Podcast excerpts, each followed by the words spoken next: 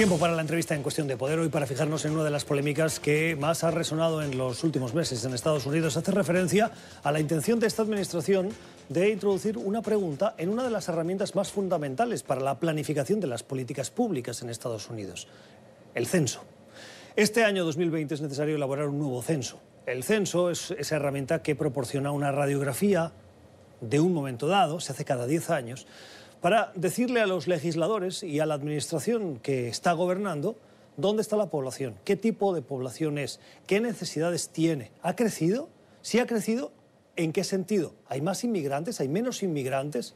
¿Se están concentrando más en los estados del sur que en los del norte? Eso es fundamental porque en los del sur, si hay más gente, van a necesitar más escuelas, van a necesitar más carreteras. Sin una fotografía bien hecha, la planificación de políticas públicas no tiene la información necesaria. Es como tener un GPS con un mapa de hace 10 años y a lo mejor nos lleva a un barranco. Bueno, en la exageración es lo que intento explicar de por qué el censo es fundamental. Hay un esfuerzo que nos parece que este año se está doblando de esta administración porque la gente responda a un formulario que pretende llegar, dicen los que están impulsando este proyecto, al 99% del territorio estadounidense hay un 1% que se va a quedar fuera. Ahora lo vamos a conversar. el 99% de la población de Estados Unidos que esperan responda.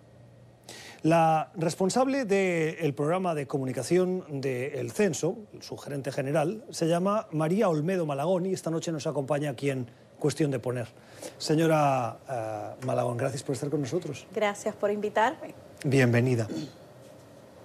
Eh, le quiero, quiero entrar eh, preguntándole por, por ese esfuerzo, pero antes, para que la gente vea el tipo de trabajo que ustedes están haciendo, déjenme mostrarles uno de los em, varios ejemplos que ustedes están poniendo en marcha en, tengo aquí los datos, 13 idiomas. 13 idiomas. Este es un ejemplo en español dirigido a la comunidad hispana en Estados Unidos para que valoren la importancia de esta herramienta. El conteo del censo es vital. ¿Es solo contándonos a todos? Nuestras comunidades podrían ser beneficiadas con mejores escuelas. Más clínicas de salud. Programas educativos. Y de almuerzos escolares. Además, el censo es seguro. Y por ley, tu información personal está protegida. El censo ya viene.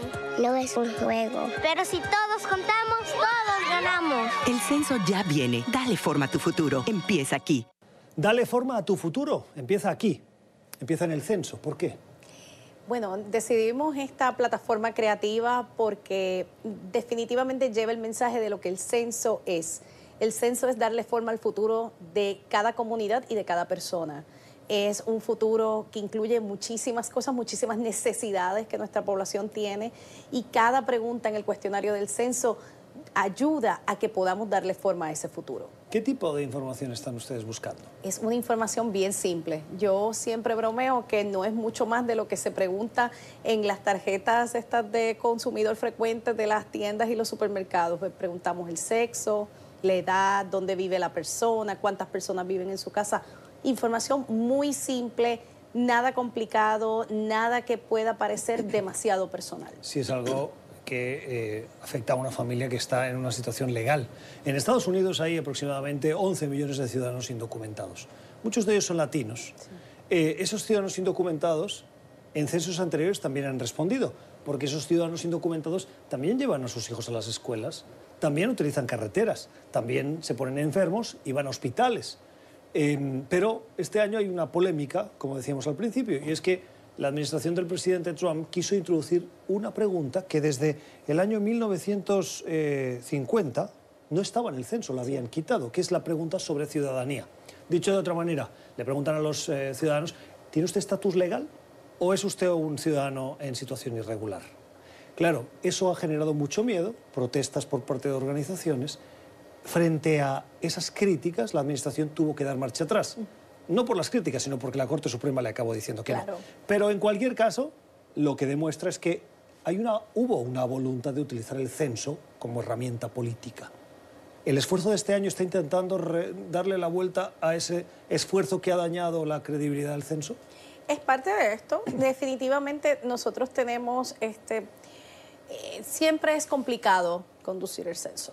Eh, no necesariamente todo el mundo lo contesta por diversas razones, incluyendo las razones del estatus migratorio. Y siempre veníamos con la idea de hacer esta campaña. Esto no es nada que estamos añadiendo al último minuto. Definitivamente hay eh, preocupaciones en la población y son, son preocupaciones que nosotros hemos estado tratando de, de, responderlas a través de nuestra campaña de publicidad y a través de otras formas de comunicaciones como alianzas comunitarias, entrevistas como las que estamos teniendo hoy, respondiendo a través de las redes sociales a esta pregunta que nos hace el público. Pero siempre ha estado ahí, siempre la, la idea de tener una campaña para motivar a la gente a contestar el censo siempre ha estado. Lo que pasa es que obviamente ahora cobra más importancia aún. ¿Qué le diría usted a un ciudadano que hoy nos esté escuchando que tiene algún familiar en su vivienda que es indocumentado o él mismo lo es y siente todavía ese miedo? Yo entiendo totalmente la preocupación. Yo soy hispana, yo también tengo lo que diríamos este, preocupaciones en nuestras familias, particularmente en la familia extendida. Y yo puedo asegurar, yo he trabajado en el censo más de 15 años, nosotros nos regimos... usted estuvo en el anterior censo. Sí. Nosotros nos regimos por lo que se llama el título 13 de la ley federal, en el cual nosotros garantizamos como agencia la privacidad y confidencialidad de los datos. Con esto queremos decir que nosotros recolectamos los datos, recolectamos solamente datos que son necesarios. Las preguntas que se hacen son porque son completamente necesarias para alguna actividad del gobierno, como por ejemplo proveer fondos para escuelas, proveer fondos para centros de ancianos, responder a emergencias, etcétera. Pero nosotros no publicamos ninguna información en individual, todo es en grupo y vamos hasta las últimas consecuencias protegiendo la información individual. Por ejemplo, si nosotros de casualidad entendemos que algunos datos que nosotros vamos a poner en, nuestro, en nuestra página de internet, se podría adivinar quién es la persona, pues por ejemplo, porque a lo mejor en una, un vecindario en particular solamente hay una persona que parezca que tiene este tipo de ingreso. Pues automáticamente nosotros eliminamos ese caso de mostrarlo en nuestras páginas porque estamos tratando todo el tiempo de proteger la información de las personas. Nosotros estamos sometidos, todos los empleados del censo, desde los censistas hasta el director del censo, a una multa de 250 mil dólares si decimos la información de cualquier persona en individual y a cinco años de cárcel. Así que nosotros nos tomamos muy en serio que no se publique información, que nosotros manejamos con mucho cuidado la información en, en la agencia incluyendo el hecho de que nuestras, van, nuestras las contestaciones van directos a, un, a lo que se llamaría un depósito y de ese depósito se destruye en cuanto la data se pasa al agregado en, en, nuestro, en, en nuestros eh, archivos. No se, no se, ni siquiera se mantienen los, las formas individuales ni nada en archivo. El censo depende del Departamento de Comercio, que es el encargado de llevar a cabo esa herramienta para tener esos datos que ustedes desagregan, eh, los eh, contabilizan y tienen esa fotografía de la población estadounidense. Si, apelando a cuestiones de seguridad nacional. Porque en este país, seamos claros, cuando alguien quiere hacer algo, apela a la seguridad nacional y siempre tiene una manera para conseguir lo que necesita. ¿no? Entonces, vayamos por ese camino que lo hemos visto ya otras veces. Una agencia que dice, señores de comercio, señores del censo, yo apelo a la seguridad nacional y necesito saber datos individuales. Históricamente ha pasado. Ha pasado que para el censo o alguna de las encuestas que nosotros conducimos, ha venido gente, ha venido a otras agencias del gobierno y han apelado a la seguridad nacional y se les ha dicho totalmente que no. A ver, ¿cómo no iba tan mal desencaminado? No, ha pasado. pasó hace muchísimos años atrás y se les dijo totalmente que no. Hablemos entonces de la... teniendo claro que están seguros los datos, que vale la pena responder a ese formulario. Yo entiendo que sí. Yo siempre digo que lo que hay que temer es al, los fondos que va a perder la comunidad. Yo, por ejemplo, estoy, eh, eh, tengo mi niña que va a una escuela, eh, que es una escuela que tiene muchas necesidades en este, en este momento, y gran parte de las necesidades es que no había una proyección de cuántos estudiantes iban a haber. Eh, y eso ha causado muchos problemas, no solo de la cantidad de maestros o de materiales que tenemos, pero del programa de almuerzos escolares, de los programas para después de la escuela, las ayudas para los este, estudiantes de educación especial que no estábamos esperando y la cantidad es mucho más grande.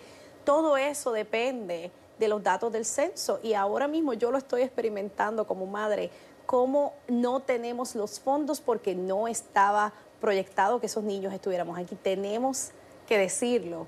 Eh, tenemos que responder porque puede pasar una emergencia y se necesita que los fondos de asistencia de emergencia vayan al lugar correcto y necesitamos nuestros fondos de transportación. ¿En el, en el censo, en el formulario, ustedes eh, piden el nombre de la persona? Se pide el nombre de la persona. Uno puede decir, voy a contestar por responsabilidad, pero no quiero que ponga mi nombre. ¿Esa es una opción? Eso es una opción.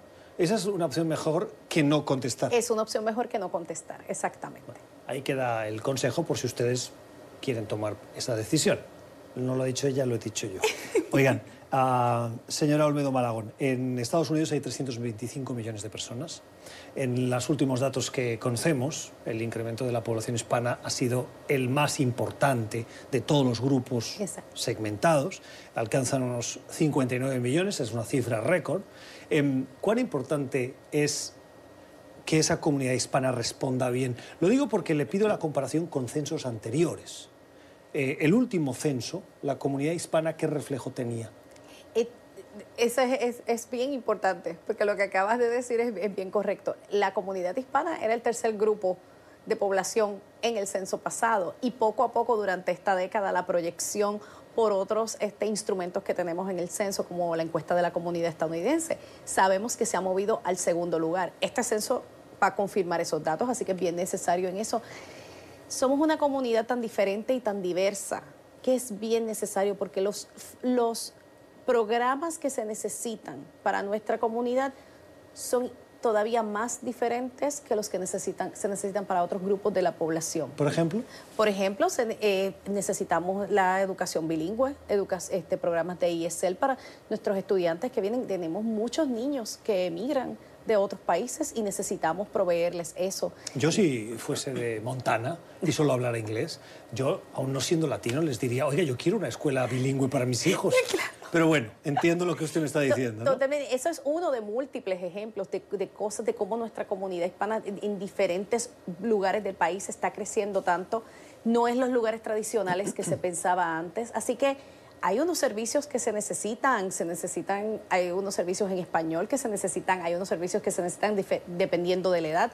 Tenemos que saber, bueno, tenemos más niños, pero también podemos tener ancianos. ¿Qué, qué es lo que, lo que necesitamos para responder? Y como digo, es una comunidad diversa con unas necesidades bien particulares que se está extendiendo por diferentes lugares del país que no son los que tradicionalmente estábamos. Así que hay que mover los servicios para ¿Cómo influye el censo en las elecciones? Quiero decir, em, los ciudadanos que hoy pueden estar viéndonos quieren que su voto cuente y que sea bien contado. ¿Hay alguna relación entre censo y elecciones? Totalmente. Todas las sillas que hay en el Congreso dependen totalmente de la cantidad de población de cada estado. Así que si vamos a ver, además de todas las cosas que, que el censo provee a la comunidad, en darle forma a tu futuro también está incluido que da forma a cómo el Estado va a contar en el Congreso. Y eso depende mucho. Muchos estados están ahora mismo bien pendientes porque sus sillas congresionales dependen de los resultados del censo. Claro, en Estados Unidos hay dos cámaras, el Senado y la Cámara de Representantes. El Senado tiene dos senadores por estado. Tanto Montana como California tienen los mismos, dos, pero la Cámara de Representantes se distribuye por el número de población. Entonces, hay muchos senadores, congresistas o representantes de California y hay muy pocos de Montana, porque en Montana vive muy poca gente, a pesar de que por tamaño pudiesen ser eh, comparables. Centros de votación, puntos de votación. También. Hemos visto cómo hay algunos gobernadores que como estrategias eh, eliminan puntos de votación con un afán de eh, em, economizar pero que al fondo pueden esconder una motivación para que la gente no vote.